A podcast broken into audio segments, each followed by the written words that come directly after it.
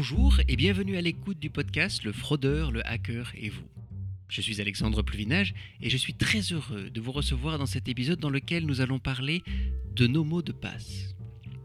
Oui, c'est certainement un des sujets les plus couverts dans le monde de la sécurité informatique et pourtant chaque année, le même mot de passe reste le plus utilisé, à savoir 1, 2, 3, 4, 5, 6. Sachez que cet épisode fait partie d'une série de 3 sur les différentes facettes des mots de passe, notre façon de les utiliser et comment cette clé qui permet de nous identifier évolue depuis quelques années. Dans cette première partie, nous allons explorer les origines du mot de passe informatique, comment nous l'utilisons toujours, 50 ans plus tard, et quelle est la manière la plus simple d'en créer un qui soit en même temps bien sécurisé. Alors si vous êtes prêts, allons-y.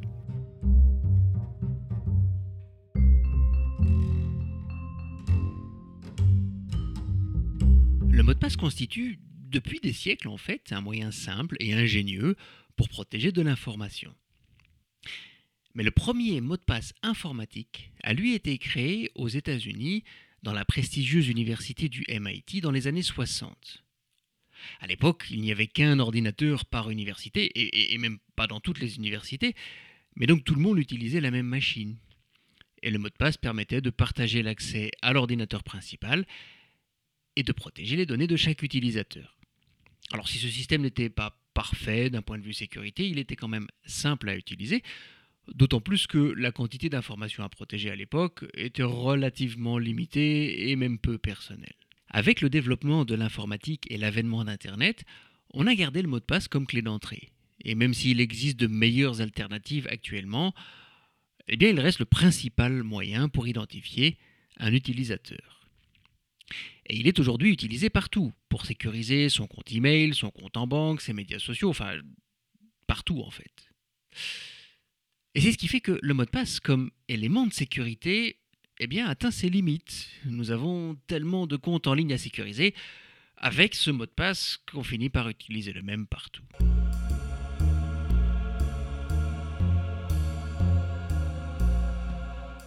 L'évolution de l'utilisation du mot de passe dans le monde de la sécurité informatique a amené à ce que l'on appelle le paradoxe du mot de passe.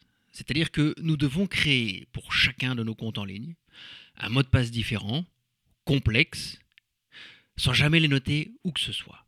Je ne vous apprendrai rien en vous disant que ce n'est pas du tout ce que nous faisons dans la réalité. Et l'histoire ne s'arrête pas là. Dans le but de forcer les utilisateurs à complexifier leur mot de passe, les applications ont commencé à leur demander ajouter une majuscule, et puis un chiffre, et puis un caractère spécial, comme un point d'exclamation par exemple. Et là encore, la simplicité a fini par l'emporter, parce qu'elle permet de mieux retenir ses mots de passe. Résultat, la majuscule est toujours à la place de la première lettre dans le mot de passe. Le chiffre se trouve quasiment toujours à la fin. Et en plus, on va l'incrémenter de 1 à chaque fois qu'on devra changer le mot de passe, ce qui est quand même très très pratique pour le retenir. Quant au caractère spécial, ce sera souvent une lettre qui ressemble à une autre, c'est-à-dire qu'on va mettre un arrobas à la place d'un A, un dollar à la place d'un S, ou alors on mettra un point d'exclamation à la fin du mot de passe. Et parce que personne n'a envie de perdre la clé d'entrée de son compte en ligne, eh bien nous en créons une simple, facile à mémoriser, et tant pis si nous devons sacrifier notre sécurité informatique pour cela. Pourtant, il existe un moyen simple de créer un mot de passe complexe et facile à retenir.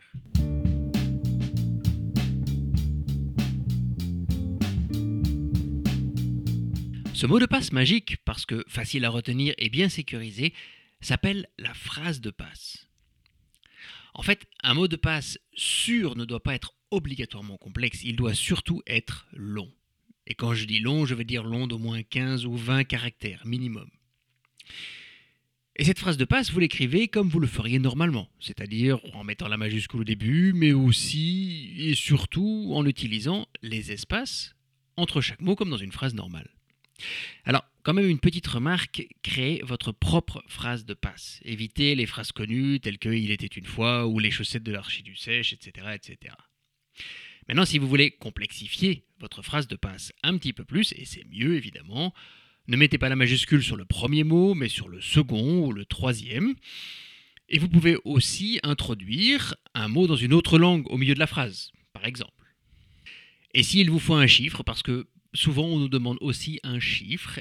Eh bien, pensez à utiliser le chiffre 1 pour remplacer l'article homonyme.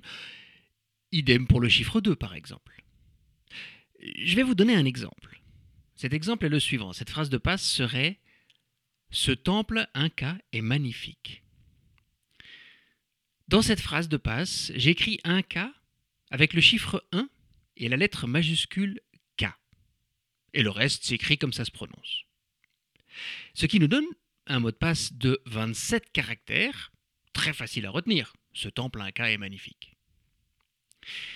Vous voyez, en fait, il n'est pas très compliqué d'être créatif et vous allez voir, c'est même assez amusant d'aller chercher sa propre phrase de passe.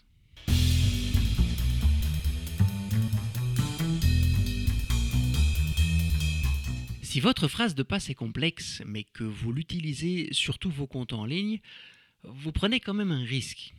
Je veux dire, si un des sites se fait voler votre clé, elle permettra d'ouvrir tous vos comptes sur Internet.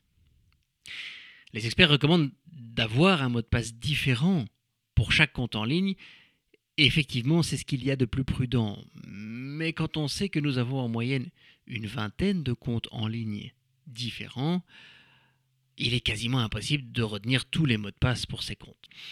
À moins peut-être d'utiliser un gestionnaire de mots de passe. Et c'est d'ailleurs ce dont nous parlerons dans le second épisode de cette série sur les mots de passe. Maintenant, si vous ne souhaitez pas avoir une phrase de passe pour tous vos comptes en ligne qui soit différente, je vous recommande au minimum d'avoir tout d'abord une générique pour les sites qui ne contiennent aucune information sur vous. Par exemple, le site de la météo, le site de recettes de cuisine sur lequel vous êtes inscrit. Ça n'est pas très grave. Deuxièmement, assurez-vous d'avoir une phrase de passe spécifique et différente pour les comptes suivants qui sont votre banque en ligne, bien évidemment, les différents comptes sur lesquels vous avez sauvegardé des informations sensibles comme vos informations de carte de crédit par exemple, et puis quand même peut-être pour vos médias sociaux. Et surtout, dans tous les cas, activez l'identification à deux facteurs. Je vous expliquerai dans un prochain épisode ce que c'est et comment l'activer et bien l'utiliser de manière à mieux se protéger.